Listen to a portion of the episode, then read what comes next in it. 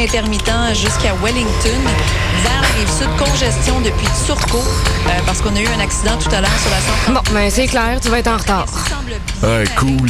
J'ai de la gym. Parce que la 132 demeure encore occupée. Il est 9 h. CIBL. 101.5. Bonjour à toutes et à tous, vous écoutez les Aurores Montréal sur CIBL. Ici Charline Caro, votre animatrice, ravie de vous retrouver en ce lundi 16 octobre.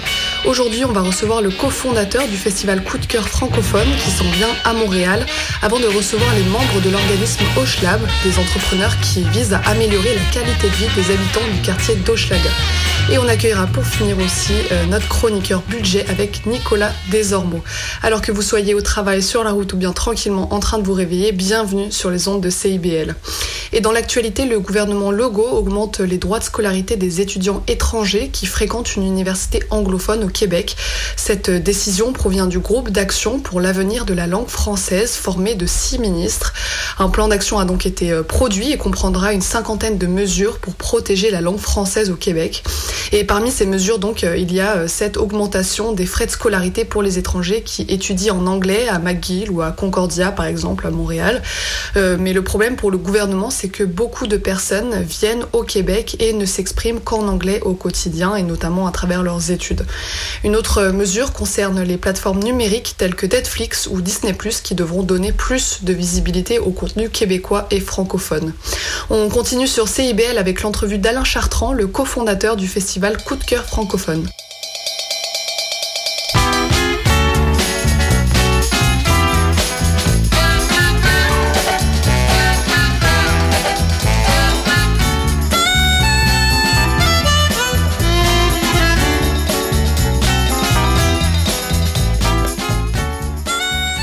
2 au 12 novembre prochain, c'est le retour de Coup de cœur francophone à Montréal, un festival dédié à la découverte et à la diffusion de la chanson francophone. De nombreux artistes nationaux et internationaux vont donc se produire à cette occasion dans des styles très variés avec euh, de la chanson, de la pop, du hip-hop, du rock, du folk, etc. Mais pour mieux parler de cet événement culturel désormais incontournable, nous accueillons aujourd'hui Alain Chartrand, directeur général et artistique et cofondateur du festival. Bonjour Alain. Bonjour.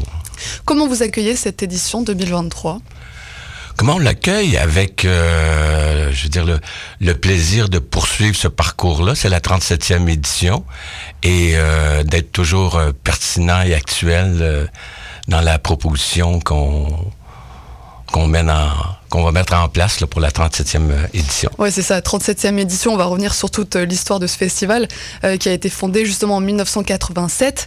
Et la légende raconte que c'est à la brasserie de la salle que vous et trois de vos amis avez eu l'idée de ce festival. Comment est né le coup de cœur francophone? Le coup de cœur francophone est né à Hochelaga Maisonneuve et a été appuyé par le milieu de Hochelaga Maisonneuve.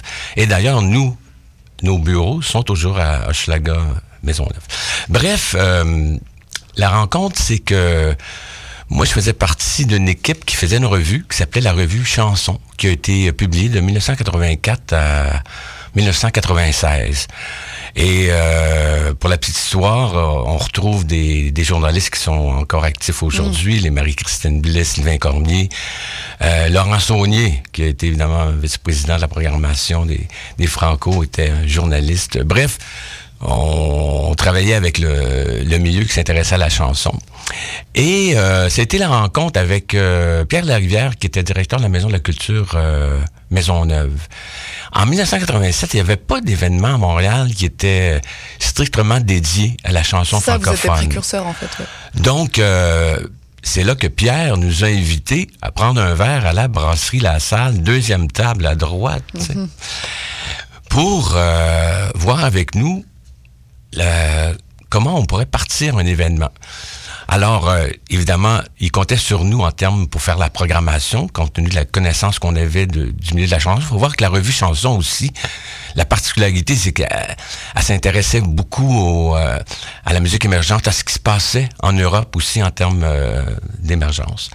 Donc, on profitait de toute la logistique de la Maison de la Culture et nous, on a fait la programmation où il y avait déjà cette première année-là des artistes français, belges et ça se passait au Cégep Maisonneuve. Euh, c'était, c'était quatre soirs. Et la première artiste qui a foulé les planches de coup de cœur, c'est Sylvie Paquette, qui, euh, qui continue à faire une, une carrière, euh, comment, je dirais, sans nécessairement être euh, au top au niveau des euh, au niveau des ventes tout ça mais avec un intérêt artistique et une persévérance que je salue.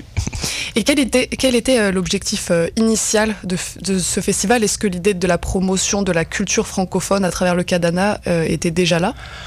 Pas à ce moment-là. Hmm. Je dirais en 1987 là évidemment c'était de pouvoir présenter ouvrir le jeu, présenter des artistes euh, émergents qu'on trouvait intéressants, puis c'était basé sur la formule des programmes doubles avec un, artiste plus connu, puis un artiste à découvrir euh, au début, ce qui nous a fait présenter Richard Desjardins en première partie d'Isabelle Maillero, euh, Jean Leloup en première partie du groupe Paparazzi. C'est- Donc, euh, c'était c'est dans la continuité de ce qu'on faisait au niveau de la publication, au niveau de la promotion, faire découvrir des artistes.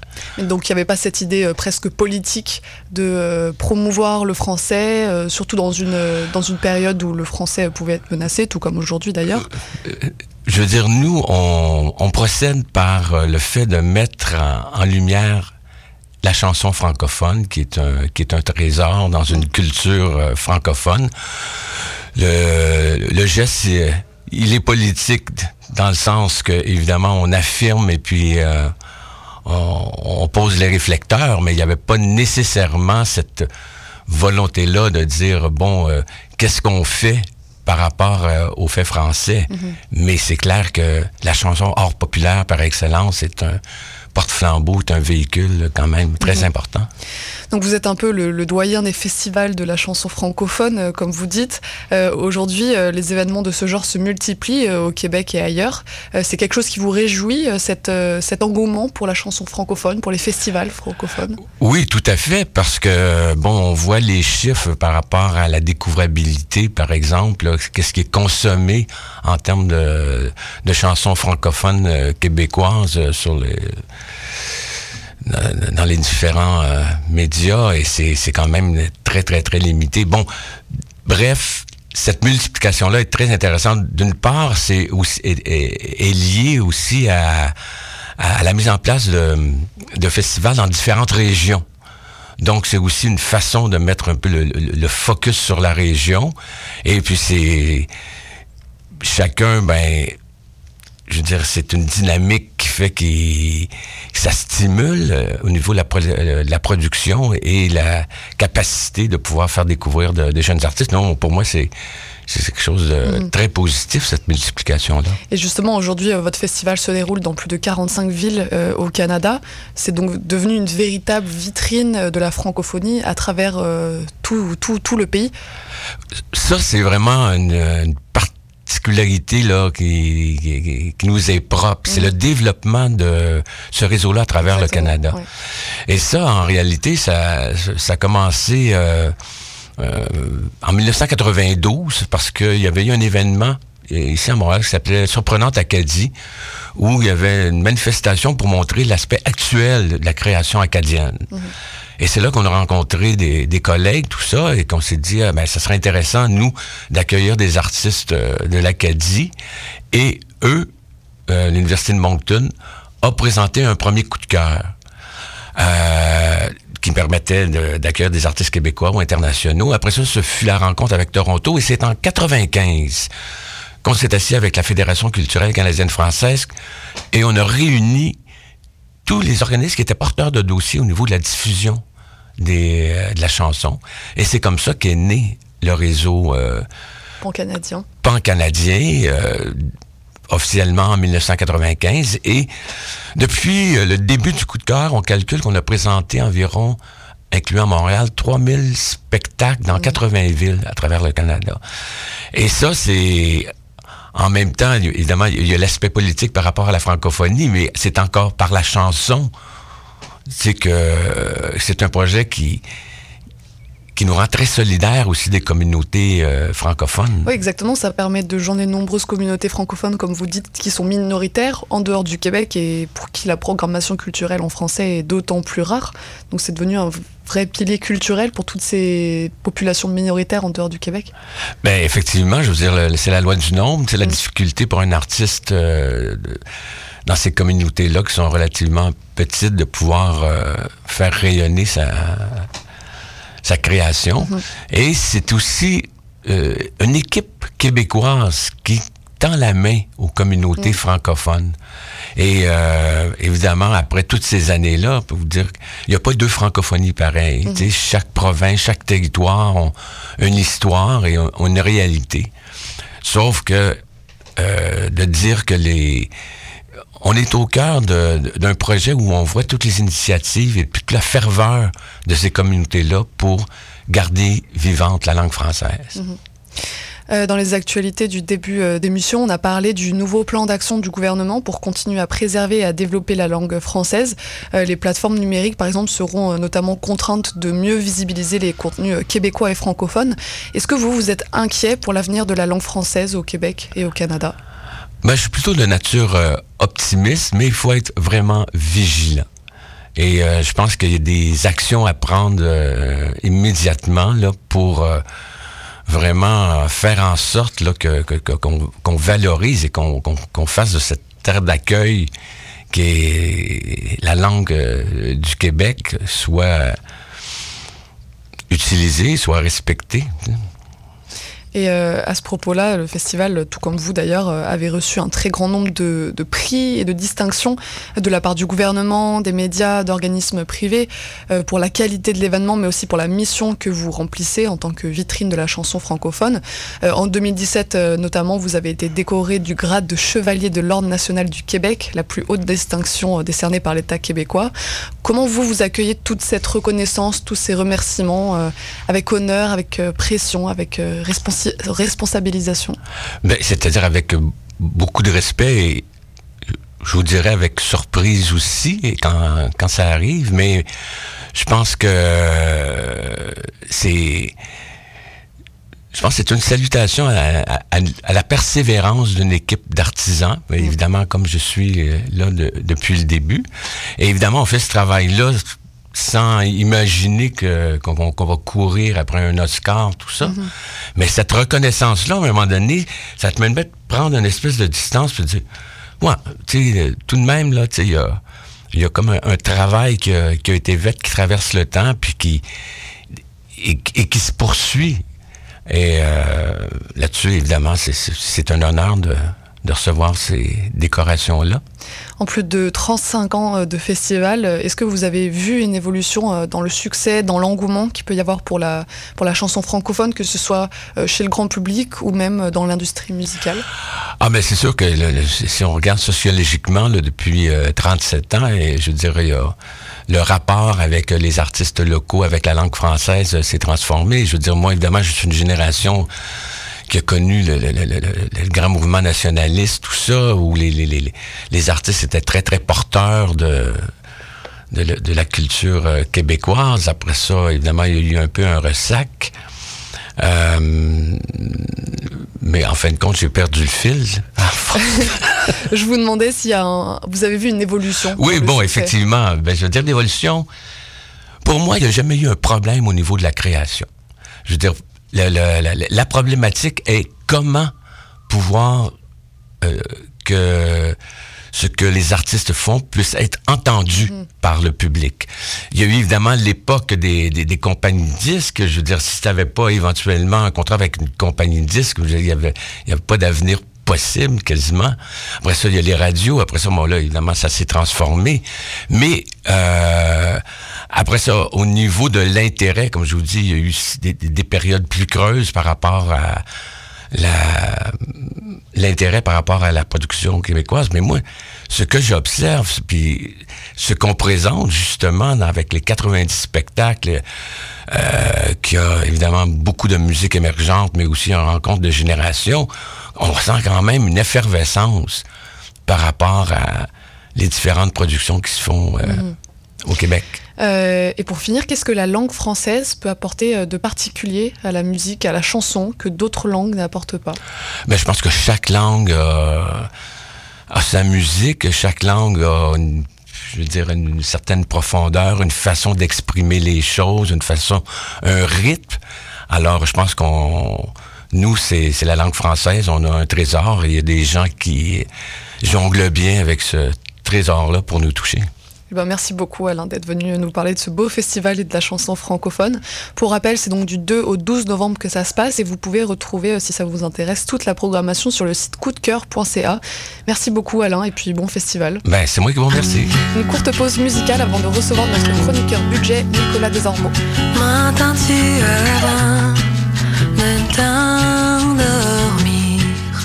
Ma voix comme un écho d'un souvenir.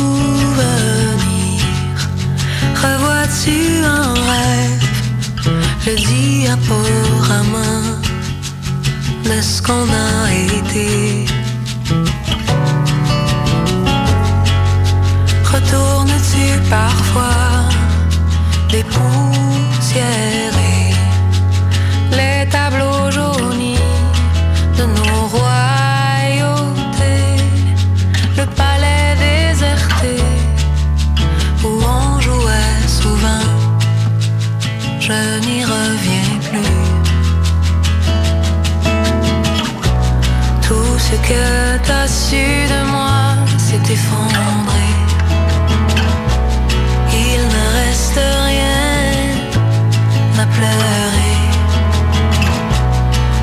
Tout ce que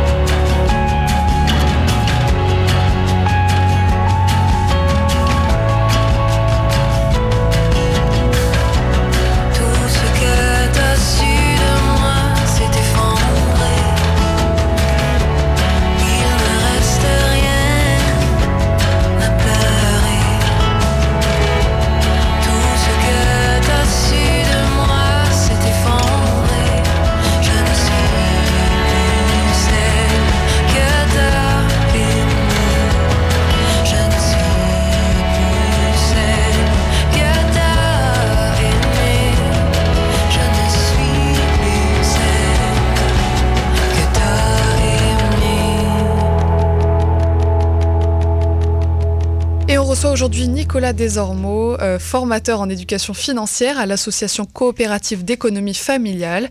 Et vous viendrez euh, chaque mois à CIBL dans notre émission des Aurores Montréal pour une chronique autour des chroniques budgétaire. Bonjour. Nicolas. Salut, salut. Merci pour l'invitation. Eh bien, avec plaisir. Et aujourd'hui, vous nous parlez de l'épargne, puisque peu importe votre projet de voyage, de rénovation, d'achat d'une voiture ou de retraite, il faut un plan pour le réaliser, vous dites, et un des meilleurs outils pour y arriver, c'est l'épargne. C'est bien ça. Ben, euh, oui, je suis d'accord avec toi. Donc, quand tu as un objectif en tête, tu as envie que quelque chose se réalise, euh, à court terme, long terme, peu importe, euh, il faut que tu développes, des- il faut développer des moyens pour pouvoir mettre de l'argent de côté. On parle d'argent là, aujourd'hui. Là. Euh, donc, ce, ce moyen-là, c'est l'épargne. Mais pour pouvoir y arriver, ben, il faut qu'on fasse un budget. Faire un budget, ben, c'est un outil. Hein. C'est pas une pénitence. Là. C'est pas, euh, c'est pas, euh, c'est ça. C'est pas une pénitence. c'est- un cadeau que tu vas te faire. Puis un budget, il faut voir ça comme une, une photo de comment on dépense notre argent. Et grande question, euh, comment on épargne? Comment on épargne? Ben, probablement, on va commencer par regarder qu'est-ce qu'on peut épargner. Il faut déjà, là, déjà là, est-ce que c'est la différence entre épargner et économiser? Franchement, non. OK. Donc, économiser, imagine-toi euh, à l'épicerie, devant la rangée du ketchup.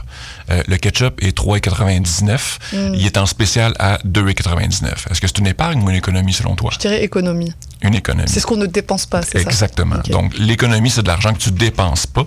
Puis si tu es moindrement débrouillard, je te dirais, ou pas, pas débrouillard, mais je veux dire euh, averti, ben, cet argent-là que tu dépenses pas, tu vas le mettre en épargne. Mhm. Tu vas donc le mettre de côté pour ton projet. Donc, il va y avoir deux choses. Tu vas avoir et ton ketchup, et tu vas avoir mis un petit peu d'argent de côté qui, lui, va avoir grandi avec idéalement de l'intérêt composé. Mais on en parlera une autre fois des intérêts, mais ça reste que, euh, premier objectif, arrêter de faire fuir l'argent.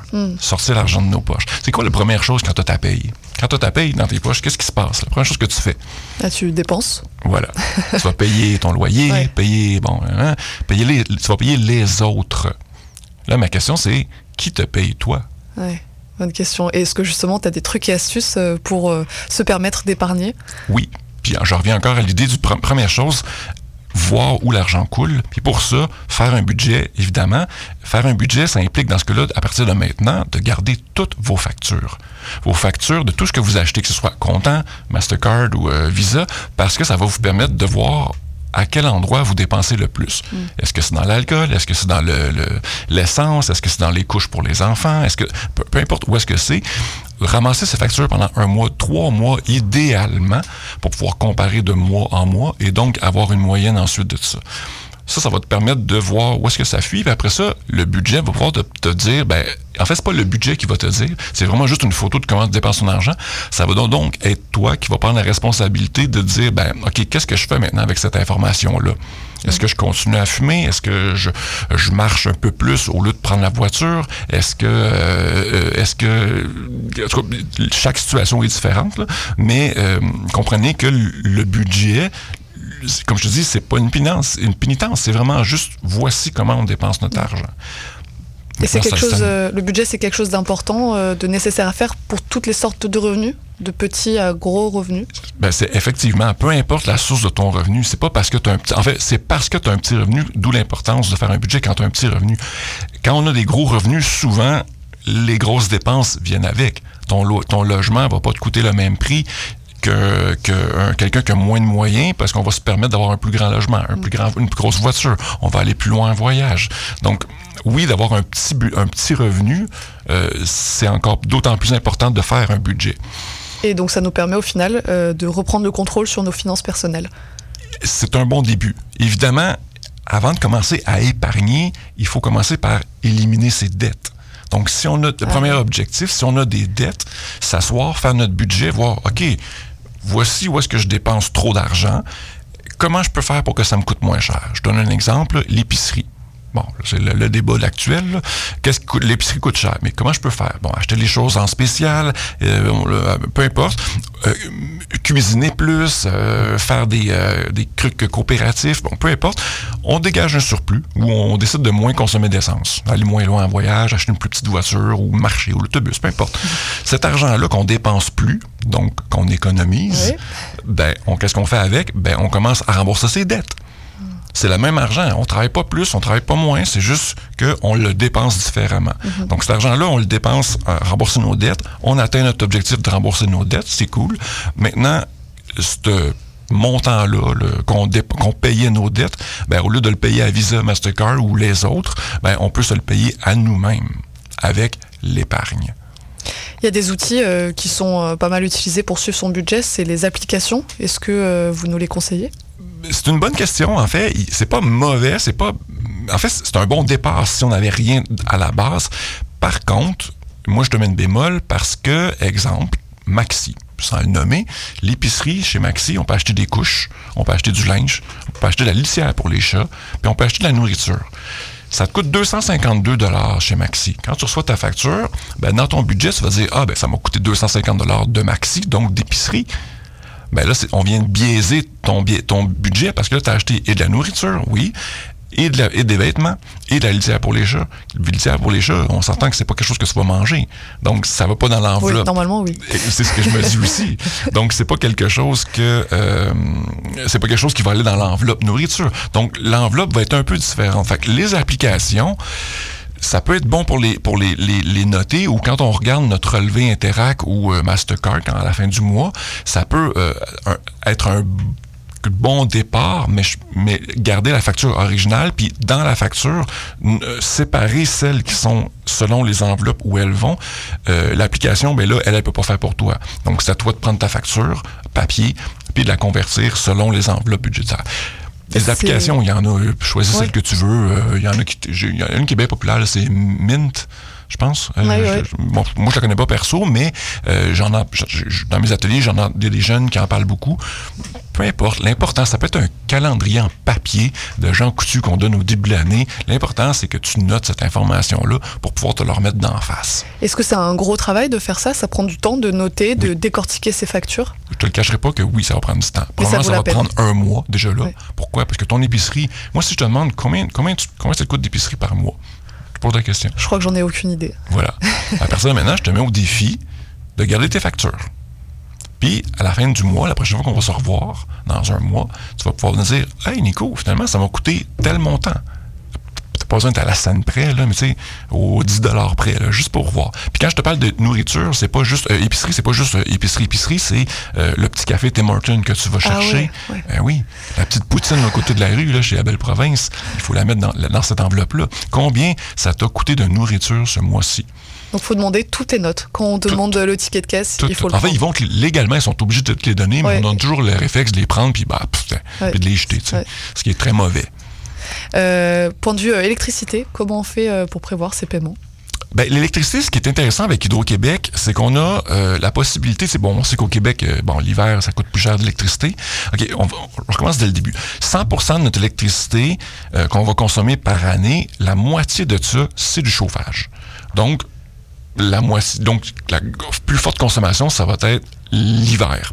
Donc, si on vous dit, ouais, euh, sortez de vos pièces puis euh, fermez les ampoules avant, de- avant de sortir votre pièce, c'est cool, c'est positif, mais on s'entend que c'est pas ça qui va vous épargner le plus. Moi, j'aime bien dire que je chauffe au méthalène.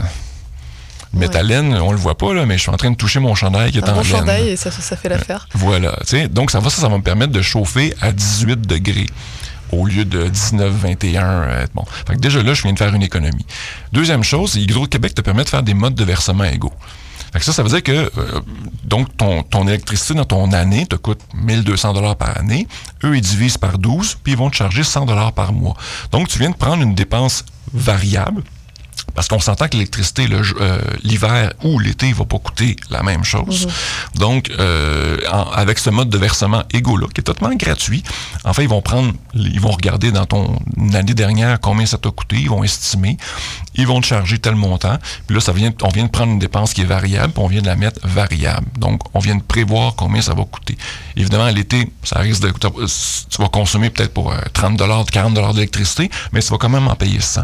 Mais, mais l'hiver, ça va t'en coûter 300, mais tu vas en payer 100 seulement. Donc, tu viens de stabiliser tes finances un peu plus. Ça, c'est un, c'est un- un excellent truc si vous connaissiez pas mode versement égaux Hydro-Québec. Euh, tous ces conseils, tu les donnes euh, à des personnes lors d'ateliers? Comment ça se passe? Oui, mais en fait, c'est un programme qui est développé par euh, Desjardins. Là, en faire de pub pour eux. Là, qui s'appelle euh, mes, finances, mes choix. Moi, je travaille à la CEF de l'Est. On est le... On est le diffuseur de ce programme-là. Ça fait des années, en fait, qu'on fait, ça fait 10 ans, je te dirais, que ce programme-là existe. Euh, c'est visé, ça vise un programme, euh, les jeunes de 16 25-30 ans. 25-30 ans.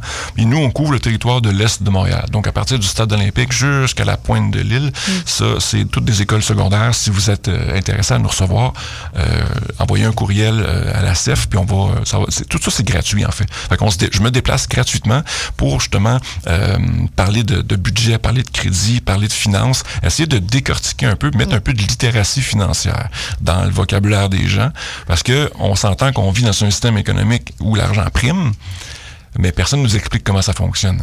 Et cette euh, notion de littératie financière, c'est quoi exactement? Ben, la notion, c'est de comprendre ce qui se passe. Pour moi, c'est c'est d'avoir de l'information. La littératie, la définition même, je ne l'ai pas par cœur, mais c'est euh, quelque chose comme euh, tu, tu comprends l'information qu'on te donne et tu sais t'en servir. Parce que ça, en fait, la littératie, c'est pas juste de savoir faire un budget puis de mettre des chiffres dans les bonnes colonnes. Parce que moi, je te dis de faire un budget, bah, tu vas le faire pour me faire plaisir. Mais en réalité, un budget, c'est parce que tu as un objectif. Partir en voyage, rembourser des dettes, euh, peu importe, euh, acheter un- une planche de s- une planche de snow, peu importe la littératie financière, c'est OK, je sais comment faire un budget, je sais maintenant que les REER existent. Donc, on, on est en train de parler d'optimisation fiscale. On parle de CELI. Euh, c'est- savoir comment, euh, c'est quoi un CELI, mais savoir comment s'en servir, c'est deux choses différentes. Donc, moi, j'apprends, j'enseigne aux jeunes, aux jeunes euh, comment les boîtes fonctionnent. Puis après ça, ben, la littératie, en fait, c'est ben, de, savoir, de comprendre comment s'en servir par après. C'est beau de savoir comment ça fonctionne. C'est sûr que je ne vais pas leur dire aux jeunes, ouais, investissez votre argent dans telle boîte, dans un CELI euh, ou dans un REER, mais euh, ça reste que euh, c'est euh, de, de savoir comment ça fonctionne, c'est déjà un bon départ. là. Et dans ce contexte d'inflation, de crise de logement, c'est d'autant plus important de Ben oui, ben d'appliquer oui. tous ces conseils? Ben oui, puis l'inflation, euh, excuse-moi, mais on en parle, mais l'inflation, euh, je regarde, si on regarde les nouvelles d'il y a 10 ans, là, on parle quand même d'inflation. Ouais, elle est quand même assez forte. On parle de Oui, oui. 11% en, en un an. Oui, absolument, absolument. Puis le crise du logement, elle aussi, là, est, est intense. Euh, c'est sûr que de te faire un budget, ça va pas régler la crise du logement. Ton budget, ton théoriquement, ton logement devrait, devrait te coûter entre 25 et 35 de ton euh, de, de ce que tu gagnes par mois. Exemple, tu gagnes, euh, ben, je fais un chiffron, là, 2000 dollars par mois dans tes poches, là, net qu'on appelle. Donc, euh, 25, 25 de 2000, je suis pas bon en maths, là, mais euh, si on, ben, je, là, je- on va le calculer, hein, on va le calculer euh, Ouais, directement. je, je vais pas le faire de tête. J'aurais aimé, mais Non, non, c'est ça. Fait que je- on va sortir la calculatrice. Là. Pas de honte, tout le monde. Euh, 2000 dollars fois 0.25. Donc, 500 dollars. J'aurais dû le savoir. Donc, ton logement, c'est con, mais devrait te coûter au, mini- au- au- entre 25 et 700 dollars. Parce que entre 25 et 35% Donc, si, si ça coûte entre, 20 entre 500 et 700 dollars par mois, tu rentres dans les je le mets en guillemets, là, mais dans les, dans les normes qui devaient te rendre confortable. Aujourd'hui, avec la crise du logement, tu l'as dit, c'est presque impossible d'arriver à ce chiffre-là, à moins que tu aies ton logement depuis 10 ans et que tu aies l'augmentation normale. Mais si vous êtes pris, moi, je le sais, au bureau, il y a des gens qui viennent nous voir, puis c'est de leur revenu, c'est 50% de leur revenu.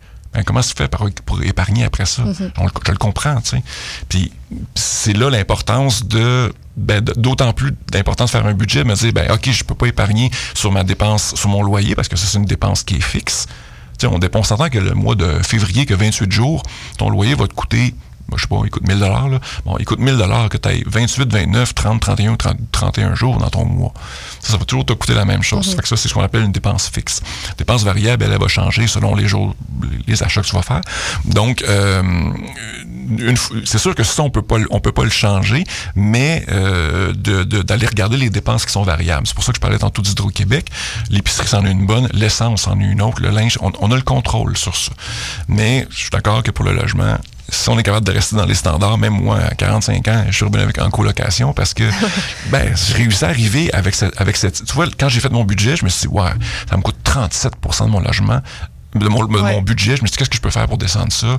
Ben, j'ai une chambre de libre. Alors, au lieu de faire du couchsurfing puis de faire ça gratuitement, ben, je, vais- je me suis pris un, un locataire, un, un, un coloc. coloc, ouais. Puis ça, me- ça me coûte maintenant, c'est 23, ça descend à 23% de mon budget. Donc, le budget m'a permis de faire, OK, bon, de prendre une décision, en fait.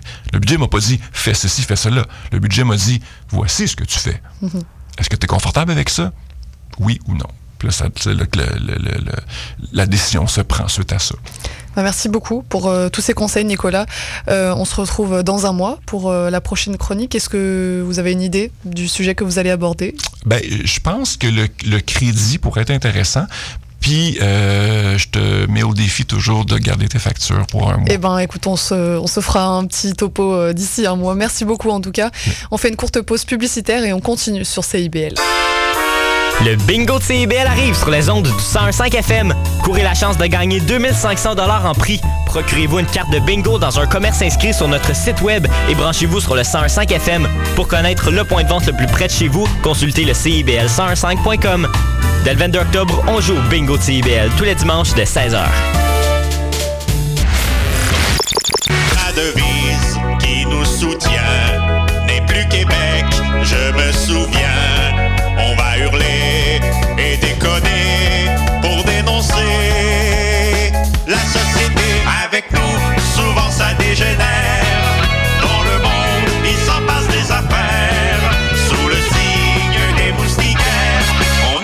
Moustiquaires, mercredi 17h sur les ondes de CIBL. Intention Inc., c'est la célébration de l'entrepreneuriat sous toutes ses formes. À chaque semaine, mon collègue François Morin et moi-même, Sophia Zito, allons à la rencontre d'entrepreneurs brillants et avant-gardistes du monde des affaires et de l'économie sociale pour connaître leur histoire, leur motivation et leur passion. Si vous êtes à la recherche d'une étincelle pour passer à l'action, soyez à l'écoute d'Intention Inc. tous les jeudis de midi à 13h. Un bail, euh, je peux-tu changer ça? Et cette photo, est-ce que je peux la mettre sur mes réseaux? Puis le casier judiciaire, c'est-tu pour la vie? Chez Éthique à loi, on le sait que la loi, c'est pas facile à comprendre. Des nuances, il y en a, mais des réponses à tes questions, il y en a beaucoup aussi. Avec Angle droit, on vous aide à y voir plus clair. Il est temps d'arrêter de tourner les coins ronds, parce que vos droits sont importants. On se donne donc rendez-vous tous les mardis de 11h à 11h30 sur CBL 101.5. Parce que savoir, c'est pouvoir. Et on accueille désormais Marc-André Robertson et Émilie Terrien, membres du Hochlab, un organisme qui œuvre pour améliorer la qualité de vie des habitants du quartier d'Hochelaga. Bonjour à tous les deux. Bonjour. Bonjour.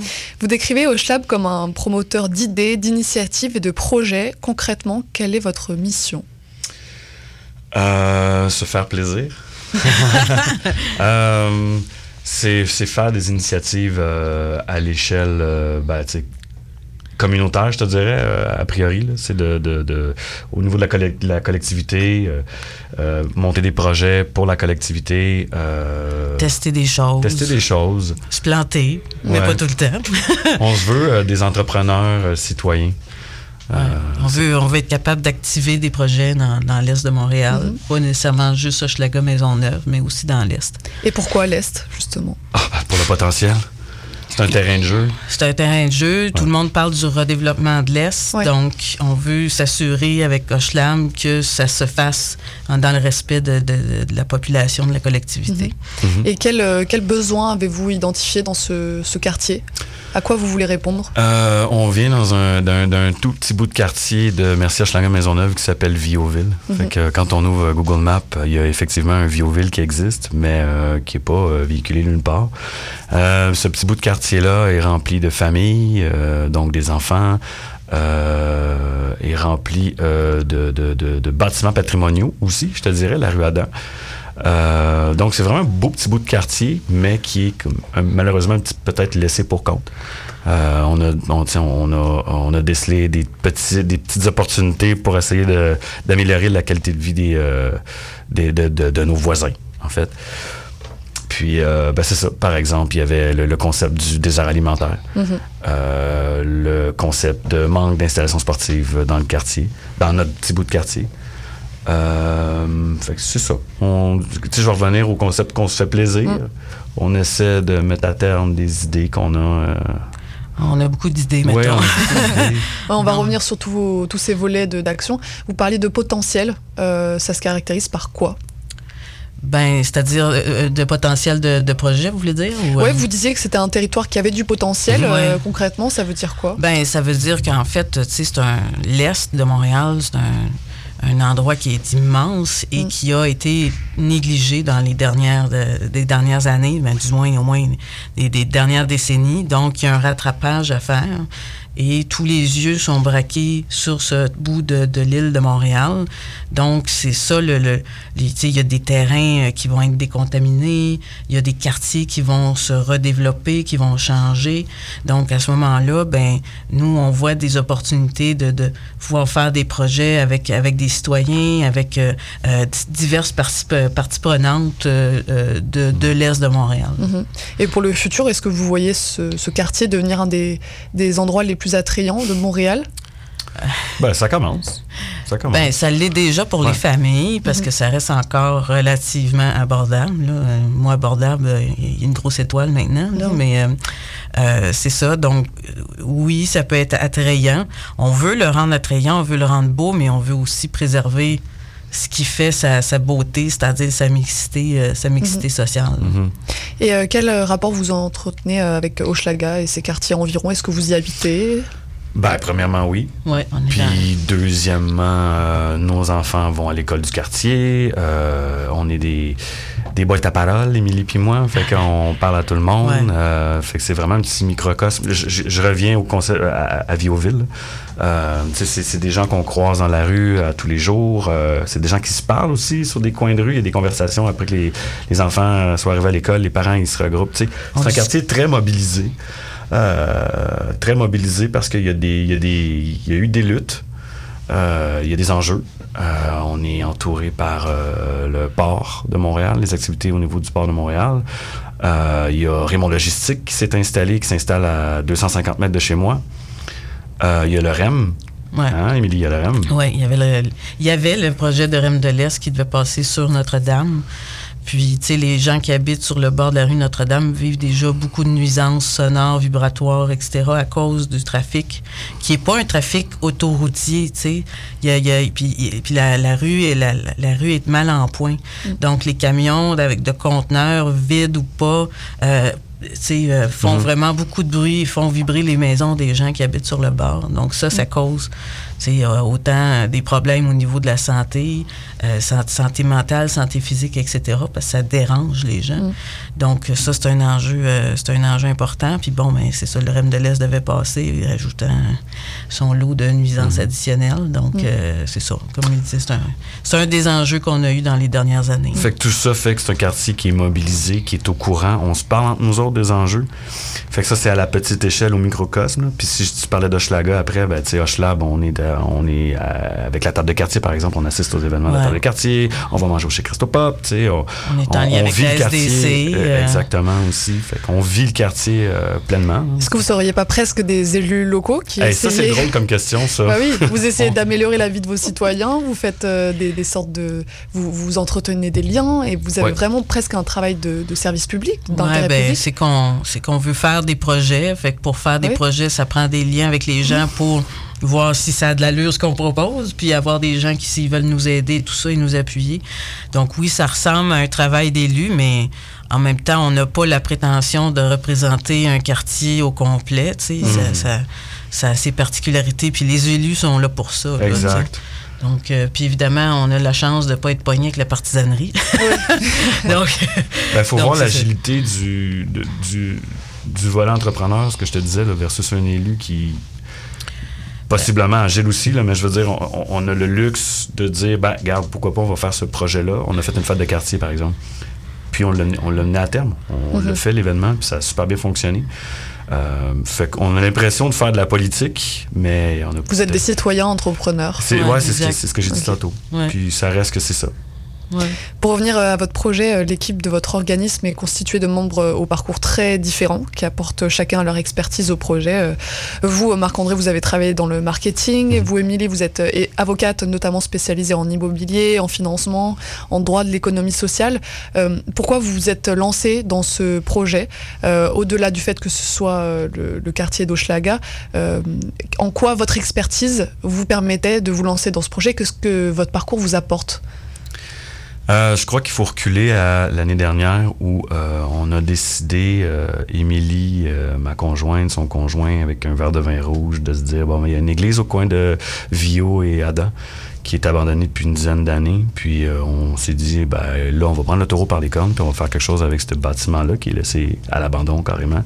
Il y avait eu des projets auparavant, mais là, on s'est dit, bon, dernière, dernière chance pour le bâtiment, on va essayer quelque chose. Donc, on a créé l'OBNL Lab Et euh, nos expertises, donc le conjoint d'Émilie, Jean-Maxime, est ingénieur mécanique de bâtiment. Euh, ma conjointe Camille est en architecture. Il nous manquait d'autres compétences qu'on est allé chercher. Sarah, Sarah Védoyon, stratège politique. euh, François, comptabilité. Mm. Euh, Une avocate aussi. Euh, oui, euh, ouais, Zénan. ouais, ouais. Zénan aussi. Fait que, ça s'est fait de façon naturelle, je te dirais, là, la- la- la- la- les talents qui se sont joints à l'équipe. Donc, on avait besoin de ces talents-là pour le projet de requalification d'église Saint-Clément. C'est- carrément ça. Puis, dans le fond, on s'est rendu- ça fait une belle équipe. Tu sais, je veux dire, on a besoin Oui. d'un comptable, on a besoin d'une stratège politique, euh, besoin de quelqu'un, un branding comme, puis... euh, il faut ajouter que Sarah a aussi euh, de l'expertise en gestion d'OBNL. exact. Parce qu'elle est, DG de elle est Trajectoire DG de Québec. Trajectoire Québec. Donc, Donc, euh, vous êtes bien entouré. Eh oui. Euh, justement, parmi vos projets, vous avez commencé à le mentionner, mais il y a la requalification de l'église Saint-Clément, qui est pratiquement abandonnée depuis euh, une décennie. Euh, Qu'est-ce que la remise en service de ce bâtiment va apporter aux, aux résidents du quartier? C'est moi qui réponds? ben, je peux répondre. Ben, Ben, en fait, c'est surtout pour répondre aux, enjeux, aux besoins du, du quartier qu'on a identifiés euh, tu sais, euh, euh, à titre de citoyens, puis qui ont aussi été validés par euh, des, euh, des, des étudiants de l'Université de Montréal à maîtrise en architecture. Donc, c'est euh, ben, c'est ça, c'est un désert alimentaire. Donc, on va avoir un volet alimentaire. Euh, c'est un, un désert sportif, donc on voulait avoir des installations sportives. On- on- Il y, a- il y a plus de 300 OBNL dans Mercier Hochelaga Maisonneuve, donc euh, il y a un, appétit évident pour des locaux abordables pour, euh, pour ces OBNL-là. Euh, on voulait peut-être aussi avoir des entreprises d'économie sociale dans, dans tout ça. Puis on avait un volet, disons, spirituel et patrimonial. Spirituel plus pour avoir une place où se recueillir, peu importe sa religion. Puis patrimonial, ben, c'était pour mettre en valeur les caractéristiques patrimoniales de, de, de, de l'Église et l'histoire de, de Viauville, etc. Ouais, c'est ça. Donc, cette requalification d'église, elle va bénéficier aussi à ceux qui ne sont pas forcément pratiquants. Exact. Ah, ben oui. Euh, c'est oui, c'est y a- il y a le religieux est, est évacué de la chose. Non, mais, il faut comprendre que ça répond aux besoins des gens du quartier. C'est pas comme si, par exemple, on avait, on avait mis une école de cirque à l'intérieur du bâtiment. Euh, on essaie de répondre, le- de réouvrir les portes du bâtiment à la communauté en Mm-hmm. offrant euh, des, des- des- des choses nécessaires aux gens du quartier. Comme, euh, Ouais. c'est ça. Et c'est quoi euh, l'histoire de cette église Euh, On a dit un peu qu'elle était abandonnée depuis euh, 10 ans. Pourquoi? Euh, ça. Mon Dieu. Euh, il était une fois, euh, on pourrait remonter Ouais, bien plus ça. loin, là, Charles Théodore Viau, donc euh, de la biscuiterie Viau, euh, qui a donné ce terrain-là à la paroisse pour pouvoir construire l'église et le presbytère. Euh, puis, ben, ça, il y avait combien de personnes au messe euh, chaque jour Ben, dans cet Il y euh, 1000 mille, personnes, tu sais, c'était gros. Il Là, y à avait six confessionnaux. Oui. Fait que ça rockait dans Viauville. il y avait bien du vice. Mais euh, non, c'est ça. Donc, euh, puis, euh, ben il y a eu une fusion, je crois, entre, les, entre deux paroisses, donc celle de Tressailnon, d'une autre église sur, euh, sur Adam. Euh, puis, puis, dans le fond, la fabrique s'est retrouvée avec deux églises. Et évidemment, ben, avec la baisse de la popularité de la religion catholique, ben, ça a fait en sorte que les, les- églises, de manière générale, se sont vidées. Donc, il y en avait trop pour, pour la population Mhm. qui fréquentait ça. Donc, euh, si je me rappelle bien, euh, elle a été... C'est à partir de 2012, si je me rappelle bien, qu'elle a arrêté euh, ses Euh, services, mais elle en faisait une par 2009. année. 2009. 2009, Jusqu'à ouais. 2019. OK, c'est ça. Puis comprendre avait- que sur la rue Adam, euh, euh, qui, est- qui, est- qui, est- qui est quasi patrimonial, patrimonial il y a, je crois, cinq églises. Et il y en a deux qui ont été euh, requalifiées. Une, euh, le Cap Saint-Barnabé, euh, héberge une école de techniciens audio plus euh, un centre pour euh, itinérants. Mhm. Sinon, il y a le, le- le bon exemple de chez Christopop, qui est euh, aussi sur la rue Adam, qui a été requalifié en restaurant, qui a une super belle mission. Euh, récemment, tu as eu très Saint-Rédempteur. Saint- Saint-Rédempteur. qui était- Saint-Rédempteur. Merci. Euh, qui a été acheté par euh, le propriétaire du Rialto. Euh, fait que ça, ça, il y a beaucoup d'églises sur la rue Adam. Depuis l'église Saint-Clément, c'est celle qui se trouve le plus à l'est, Mhm. puis qui était laissée pour compte. Puis- Ouais. Parce qu'il n'y avait plus de paroissiens. Puis, euh, Et c'est un, c'est un projet vraiment colossal. Euh, Oui. J'ai vu qu'il y avait plus de 2000 heures de travail euh, en- en- sur, réparties sur 12 mois. Il y en a encore plus. Euh, Ouais, des, ouais, il y des en a. centaines de rencontres. Euh, concrètement, euh, qu'est-ce que vous réalisez au, au cours de ces 2000 heures de travail? Par quoi ça passe, euh, la requalification de cette église? C'est l'apprentissage de, de- de comment requalifier une église, que, que, tu sais, euh, la mobilisation des parties prenantes, des acteurs du, du- du- du quartier, des acteurs euh, sociaux, économiques, politiques. C'est mobiliser tous ces gens-là, leur présenter le projet, puis aller soutirer leur appui, puis aussi aller voir des bailleurs de fonds pour éventuellement financer tout ça. Donc ça, c'est- Puis en fait aussi, c'est tout tout défricher de notre côté, comprendre l'écosystème de la requalification des églises, parce qu'il y a des gens qui en font une spécialisation, il y a des professeurs d'université qui, qui, qui sont spécialisés là-dedans, etc. Donc, toutes ces heures-là, ça, ça a été ça. Euh, souvent avec des enfants à côté qui crient, là, tu sais. Les midis, les soirs, Ouais. les matins. Les fins de semaine. Fin de euh, semaine. Euh, c'est du travail bénévole. Puis, euh, puis à l'échelle du Québec, c'est euh, c'est un bel exemple. C'est ce qui se passe à Aéro-Québec, les églises qui sont en déclin, puis Mhm. euh, les, pro- les, les projets de requalification menés à bout de bras par des citoyens. Euh, on est l'exemple concret. là. Euh, on a, c'est ça, on a, on n'a pas le choix. Je veux dire, on n'a pas le choix de le faire. On n'a pas le choix. Je, suis orgueilleux un peu. J'ai envie de le mettre à terme, là, mais je veux dire, euh, c'est, la mobilisation citoyenne euh, avec les compétences qu'on est allé chercher. Mhm. euh. Puis le financement qu'on est allé chercher. Exactement. Bah, à ce sujet, vous m'aviez dit avant l'émission que le, projet était un peu en suspens euh, Oui. depuis lundi. Pourquoi? Euh, ben, on, euh, vas-y, Émilie, c'est, Ouais, c'est toi l'avocate. je sais que c'est je peux dire. Euh, en fait, c'est que il y a eu une offre d'achat d'un, d'un tiers dont, dont on ignore l'identité. Euh, puis dans le fond, euh, euh, nous on a fait une offre également. Puis euh, le diocèse et la fabrique a, a choisi l'autre euh, l'autre offre euh, plutôt que la nôtre. Donc pour l'instant.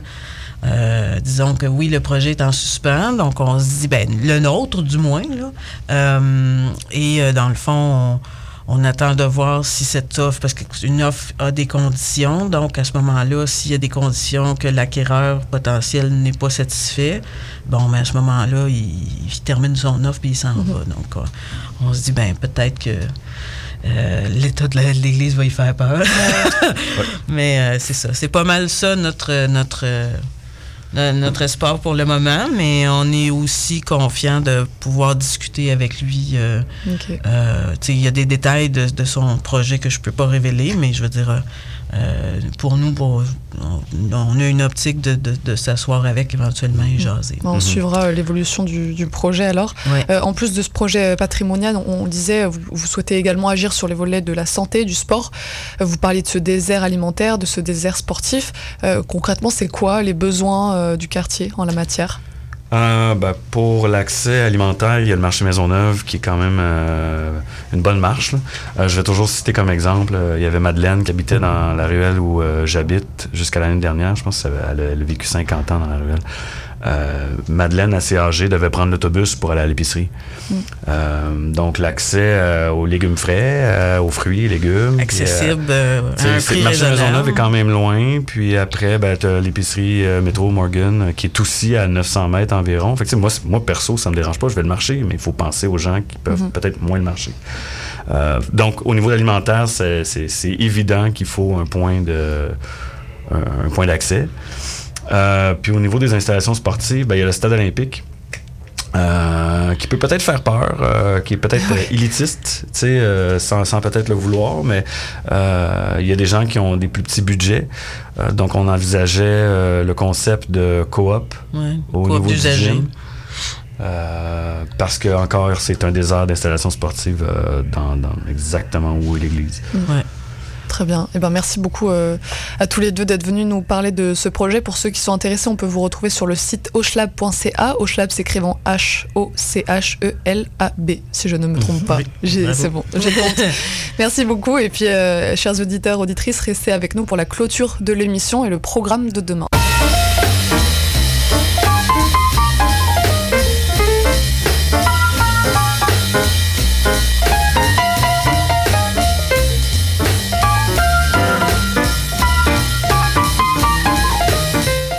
L'émission d'aujourd'hui touche déjà à sa fin. Je tiens à remercier Alain Chartrand, Nicolas Desormeaux, euh, Marc-André Robertson et Émilie Terrien pour euh, leur venue au micro de CIBL. À la mise en onde et aux choix musicaux, c'était Olivier Hébert que je remercie pour sa précieuse assistance. Si vous souhaitez euh, réécouter cet épisode ou ceux des jours précédents, rendez-vous comme d'habitude sur notre site web cibl105.ca ou sur les plateformes de podcast Balado Québec, Apple Podcast et Spotify. C'était Charline Caro sur CIBL. Je vous remercie pour votre écoute et je vous dis à demain pour notre prochaine émission.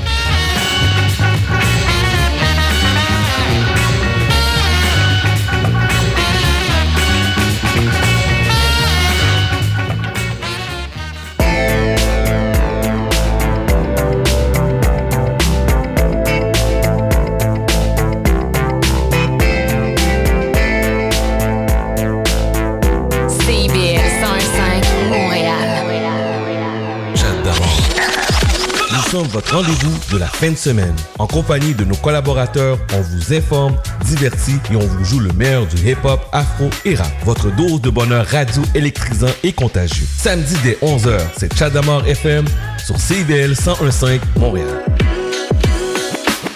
Un bail, euh, je peux-tu changer ça? Et cette photo, est-ce que je peux la mettre sur mes réseaux? Puis le casier judiciaire, c'est-tu pour la vie? Chez Éthique à loi, on sait que la loi, c'est pas facile à comprendre. Des nuances, il y en a, mais des réponses à tes questions, il y en a beaucoup aussi. Avec Angle droit, on vous aide à y voir plus clair.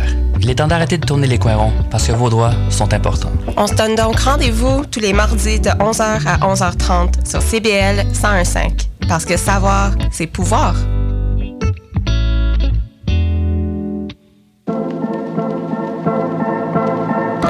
L'éducation vous intéresse? Vous souhaitez y voir plus clair? Alors l'émission Parlons éducation est pour vous.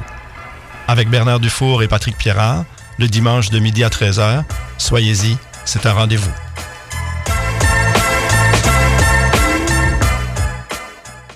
Qu'est-ce que tu fais mardi soir?